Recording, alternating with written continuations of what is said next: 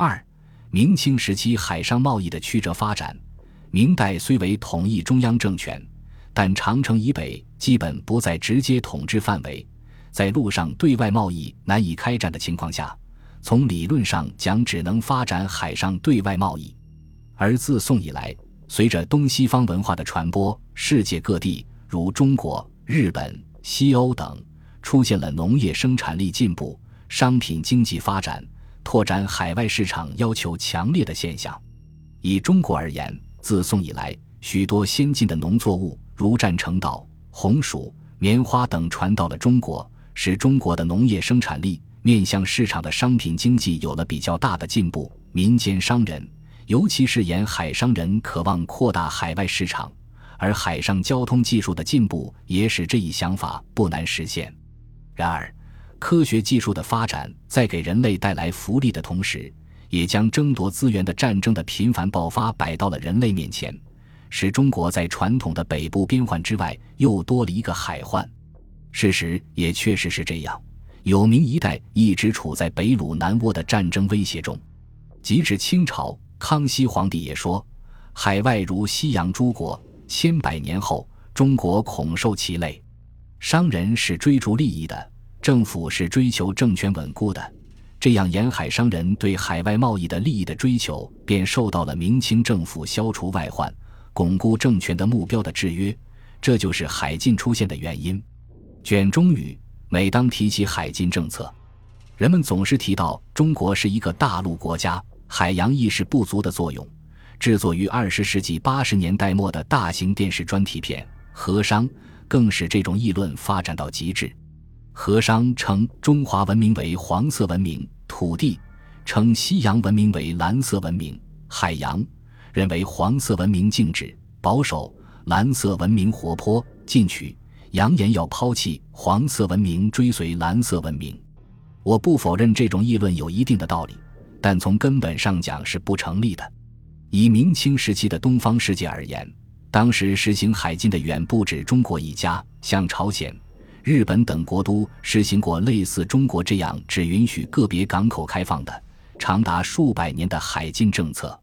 假若说中国只有一面环海，属陆地国家，因为对海洋不熟悉，有莫名的恐惧，才实行海禁政策的话，那么朝鲜三面环海，应属海洋国家，为什么在当时也实行海禁政策呢？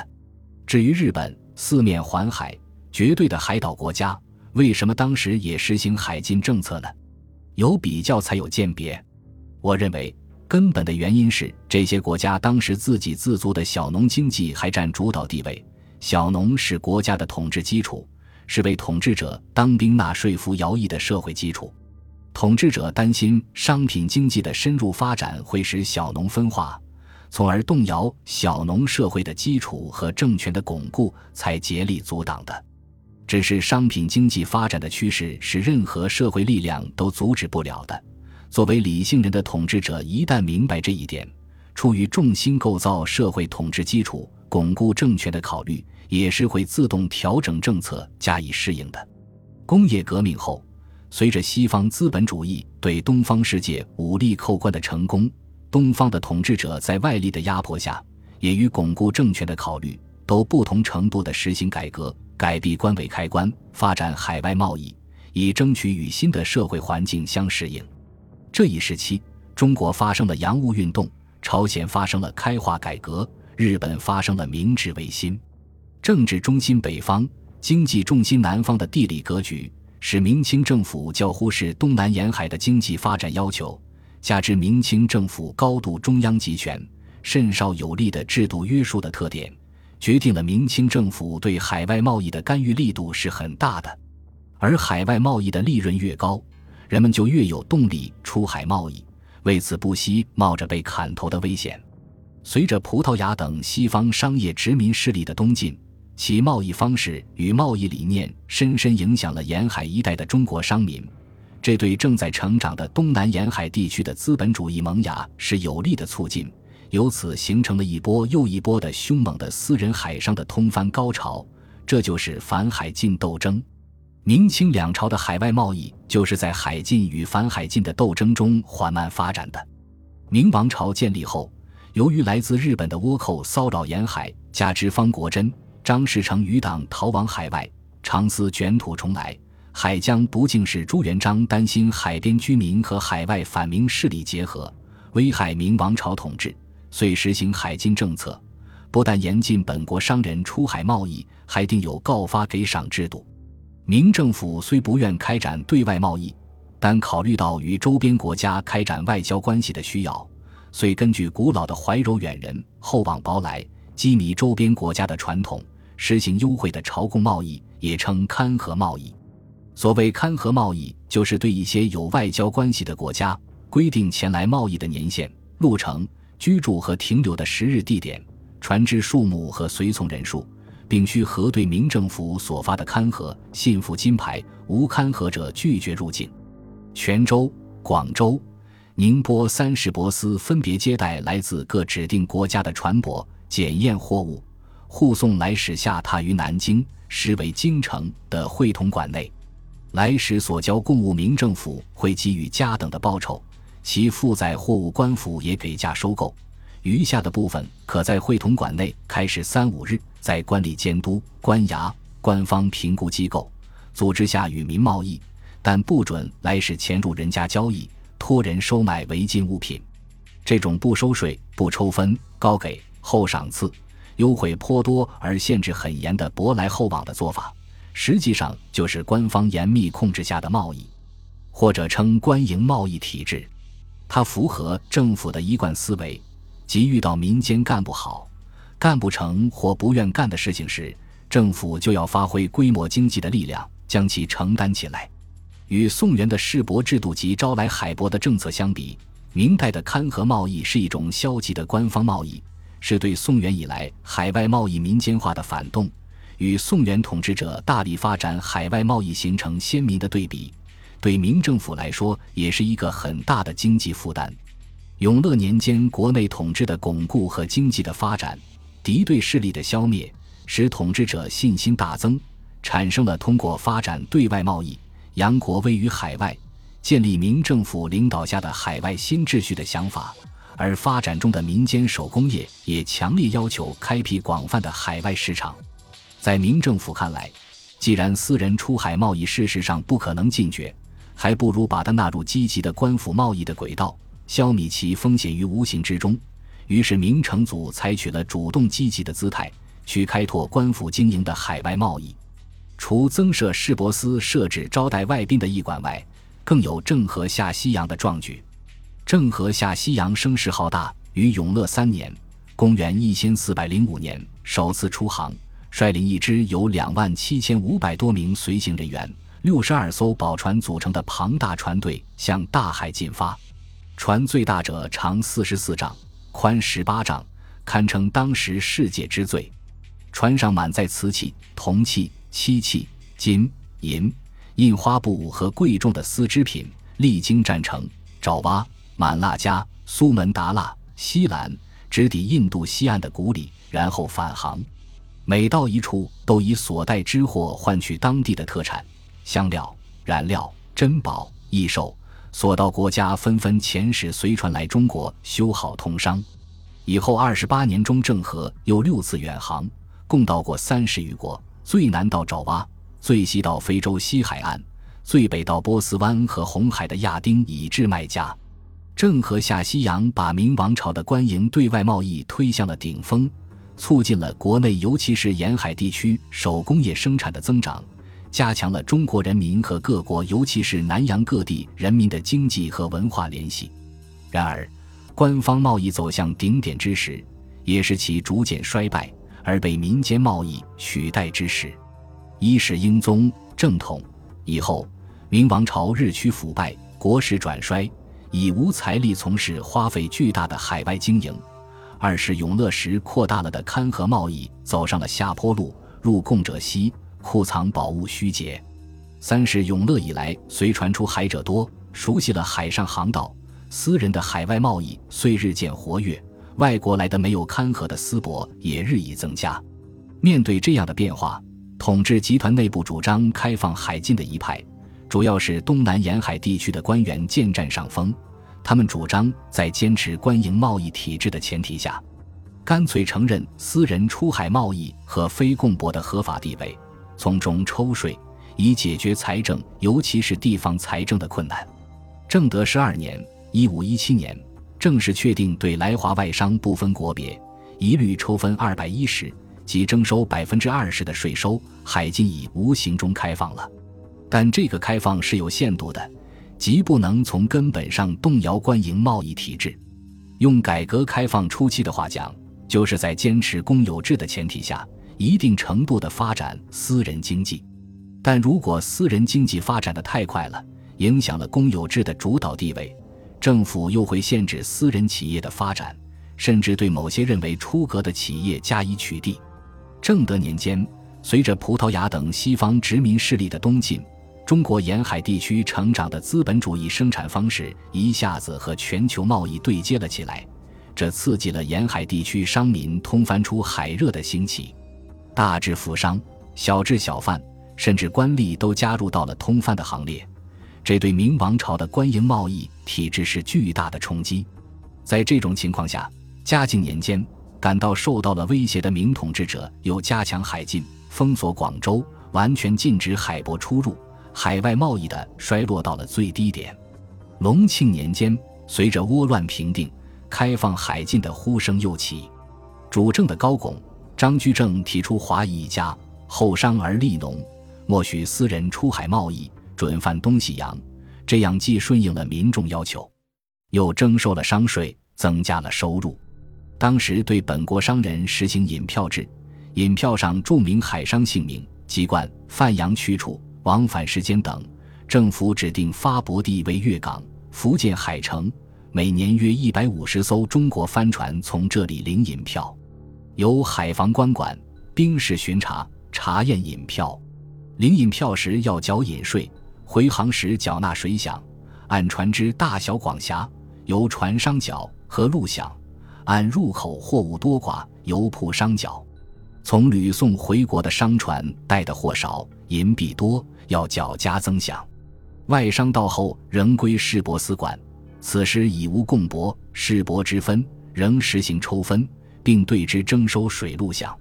海禁开放后，五方之甲、西溪水国所冒金钱虽无虑数十万，海外贸易有数倍之力。全张二郡商民贩东西二洋带农甲之力者比比皆是。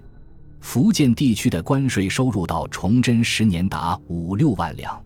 但考察这一时期的海外贸易，就会发现开海仍然是有限度的：一是限定发舶地，二是限定每年发舶数量，三是限制过帆时间，四是限定海船样式与军械装备。说明明政府尽管对私人海外贸易有了相当的宽容，但仍保持相当的国家控制。可是这一时期，中国商人的海外贸易活动又遭到了新的限制。在商品经济发展、强力要求拓展海外市场的驱动下，新兴的荷兰逐步取代葡萄牙、西班牙等老牌商业势力，并成明王朝忙于应付北方女真族南下、内地农民起义，无暇南顾之机，用武力霸占了南洋，垄断了中国与南洋间的贸易。去南洋的华商和侨民被虐待屠杀，这意味着中国海商要生存，唯有武装起来。但这又为明王朝所不容，于是海商复转为海盗。明王朝在屡剿无效的情况下，被迫承认他们的存在，并依靠他们维持海疆安全，取得财政税收，以支持与满清的长期战争。这样，中国历史上第一次出现了政府和海商合作。共同发展海外贸易，抑制西方商业殖民势力，并将后者赶出南中国海的大好局面。郑芝龙、郑成功海商集团就是在这种背景下形成的。而这种政府和商人合作的局面，对以晋商、徽商为代表的内地商人来说，早在明初就开始了。这是中国沿海商人和内地商人不同发展命运的最根本原因。卷中语：中国海商的短暂辉煌。一六二七年，郑芝龙在泉州接受明政府招抚，受命担任海防游击，条件是有福建以及浙粤海上诸岛一力担当平静。中国海商的机会来了。郑芝龙受抚，使郑氏海商集团合法化，海上扩张获得了内陆支持。下一步将是通过集权化过程统一中国海商力量，垄断整个远东水域的贸易，与西方扩张势力竞争。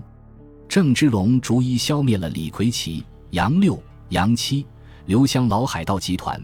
创造了有名一朝从未出现过的海禁奇迹。对明朝政府，这是平静海疆；对郑氏海商集团，重要的意义是雄踞海上。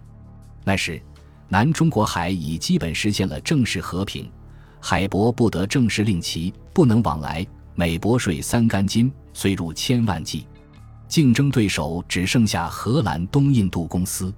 业已完成了集团化、集权化过程的正式海商集团，成为一个具有政治组织、军事武装的重商主义势力。如今又和中国大陆朝廷联手，无论在组织形式、军事与经济实力上。均可与荷兰人抗衡。从某种意义上说，郑氏集团就是中国的东印度公司，享有贸易、征收帛税、调兵宣战的权利。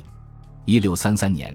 郑芝龙和荷兰东印度公司之间在廖罗湾发生激战，正是大获全胜，从而为一个多世纪中期海上冲突做出了历史阶段性的胜负评判。西方扩张被有效地遏制了。中国势力自郑和之后二百年。重建了远东水域的中国霸权，所有在澳门、马尼拉、厦门、台湾、日本各港口间行驶的商船都必须接受郑氏集团的管理。十七世纪四十年代，川航在南中国海与东南亚各港口的商船，绝大多数是悬挂郑氏令旗的中国帆船。一六四零年，荷属东印度公司与这位中国海上国王达成航海与贸易的若干协定。并开始向郑芝龙朝贡。帕拉福克斯达达征服中国史中记述，这个海盗指郑芝龙烧毁了八艘他们指荷兰人最好的海船，一次三艘，另一次五艘。他们最后被迫向郑芝龙纳税，每年三万埃库斯。因此，彼此相安无事。荷兰人得到了从台湾进入中国的完全自由，并成为郑芝龙的朋友。荷兰人向郑芝龙，而不是向北京派遣使节，给他种种荣誉，向他贡献各种礼物。有一次，甚至贡献了王杖一只、金冠一顶，企图引起他自立为王的欲望。到了郑芝龙的儿子郑成功时期，他既是内陆满清王朝的敌人，也是外洋西方扩张者的敌人。郑成功收拾起一度离散的郑氏集团的海上势力。进一步将政治军事一体化，以国家力量的形式垄断海外贸易。郑成功失去了郑芝龙享有的短暂的有利条件，再次处于中国大陆政权与西方海上扩张的双重夹击中。但他并没有失去海上霸权，大陆朝代更迭反而给他创造了良好的机会。满清力量一时无法控制东南沿海地区，大陆百姓为躲避战乱，越来越多地移民海外。反清复明的事业，国姓爷的旗号，都给他提供了招募天下的条件。帝国的衰落导致中国民间海上势力强大。满清尽管一再征剿，郑成功的势力反而越来越大，基本控制了南中国海直到东印度群岛的贸易与航运，拥有不可挑战的海洋霸权。一六四七年到一六六二年，十五年间，每年平均有四十艘正式商船航东洋日本。菲律宾二十艘航西洋马来半岛、爪哇、苏门答腊各港，东洋年平均贸易额约二百一十六万两白银，西洋年平均贸易额约一百七十六万至二百四十万两白银，东西两洋贸易的年利润总额约在二百三十四万至二百六十九万两白银之间。郑成功与中国内陆皇朝的冲突是政治冲突，与西方扩张主义者则主要是经济冲突。郑成功控制了中国海的所有航道，并将自己的势力渗透到各港口的华人社群。海外华人移民第一次得到民族政治军事实体的支持。郑成功的势力正在双向扩张，面向中国大陆反清复明，面向东南亚建立垄断远东水域的贸易王国。只有在资本主义扩张的世界格局内，我们才能理解郑成功出现在十七世纪远东水域的国际意义。然而，中国海上的好日子没有持续多久。入清以后，出于防备郑成功反清活动的考虑，清政府实行较明初更为严格的海禁政策，使明末建立的海商与政府结合的体制走向瓦解。清政府规定，私自出海者处死，地方官撤职。中外贸易除犯禁走私外，只能通过葡萄牙人侵占的澳门从陆路进行，由此造成土货机制，滨海之民多半失业。康熙中期，随着台湾的回归而开放海禁，允许国内商人在一定条件下出海贸易，如船只现在五百担以下，火炮不得超过两位，需先连环解保，由州县许可，所去地方往返期限、所带商品都有限制。外国商人在指定的口岸通商，口岸是上海、宁波、泉州、广州、浙江、浙闽。广四海关，在陆路则同沙俄订立《尼布楚条约》，开展贸易往来。当时商舶交于四省，方物环保，可笑至真，必至却下。大观园里也出现了不少洋货，如洋烟、洋呢、金表、挂钟、波斯玩器等。比较明清两朝的海外贸易政策，就会发现其共同点都是建立官营贸易体制。不同点是，明王朝是重防其入，担心外国势力的进入会影响国家安全；以游牧民族身份入主中原的清王朝，则是重防其出，担心国内庞大的过剩人口南下会增加海外反清复明的势力，故严禁国内民众外出，把出海商人看作不安分者，并严禁粮食、铁器等出口，担心被海外反清复明势力所利用。在这一指导思想的支配下。康熙五十六年（一七一七年），停止实行了三十三年的准许商人出海贸易的政策，下达禁犯南洋令，要求严格管理商船、渔船有关人员，禁止中国商船赴南洋贸易，禁止向国外卖船、运米和流驻国外，对外国商船严加防范等等。禁犯南洋令下达后，土货至积，滨海之民半失作业。禁犯南洋令实行十年后，于雍正五年（一七二七年）撤销。乾隆继位后，继承了乃祖、乃父的重防其出政策，严格限制大陆民人赴南洋贸易，严禁大陆民人到南洋定居，更严格限制铁、粮食等所谓战略物资的外出。只是防范的重点由割裂海内外华人之间的联系。转向防范以英国为代表的西方殖民势力和海滨奸民勾结，从而危害大清统治。因此，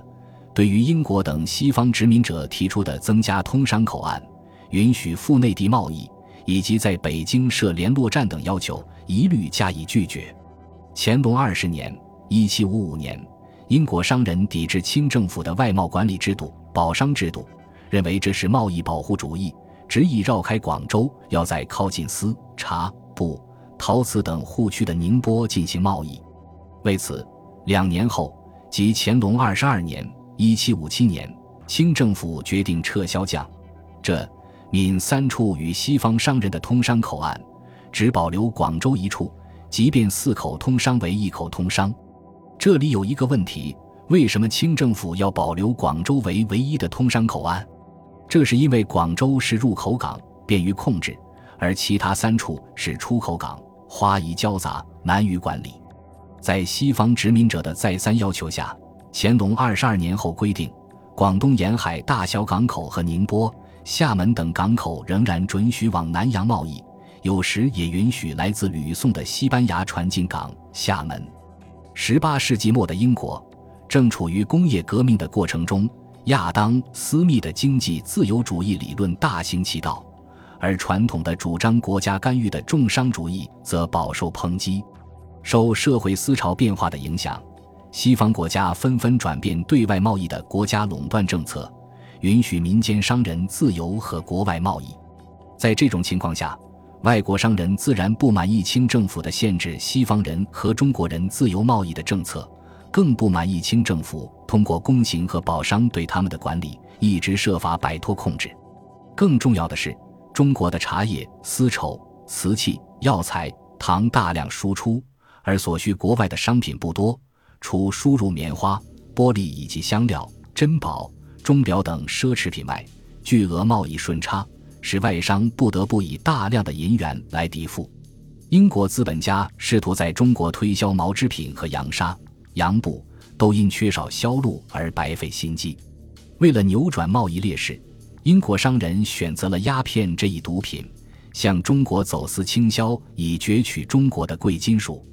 公元一七九八至一八三九年这四十一年中，鸦片共输入四十三万多箱，约值四亿多银元，从而使中国由出超变成入超。茶。丝等出口抵不上鸦片输入的价值，白银大量外流，造成社会贫困，并给中国人民的身心健康造成极大的危害。由于鸦片贸易也威胁着清政府的统治，道光帝派林则徐为钦差赴广东禁烟。一八三九年六月三日，林则徐在虎门销毁了英美鸦片贩子被迫缴出的鸦片两万零二百箱，做了一件大快人心之事。英政府为维护其非法的毒品贸易，派遣侵华远征军，发动了鸦片战争。一八四零至一八四二年，鸦片战争以清政府的失败告终，中国被迫对外开放，从此一步步沦为半殖民地半封建社会。中国的商业也开始踏上近代的历程。随着西方殖民者从海上扣关，一个以海上贸易为中心。将中国和世界连为一体的时代到来了。山西商人远离这场新一轮经济活动的中心，自然也要将主角的地位让与沿海商人。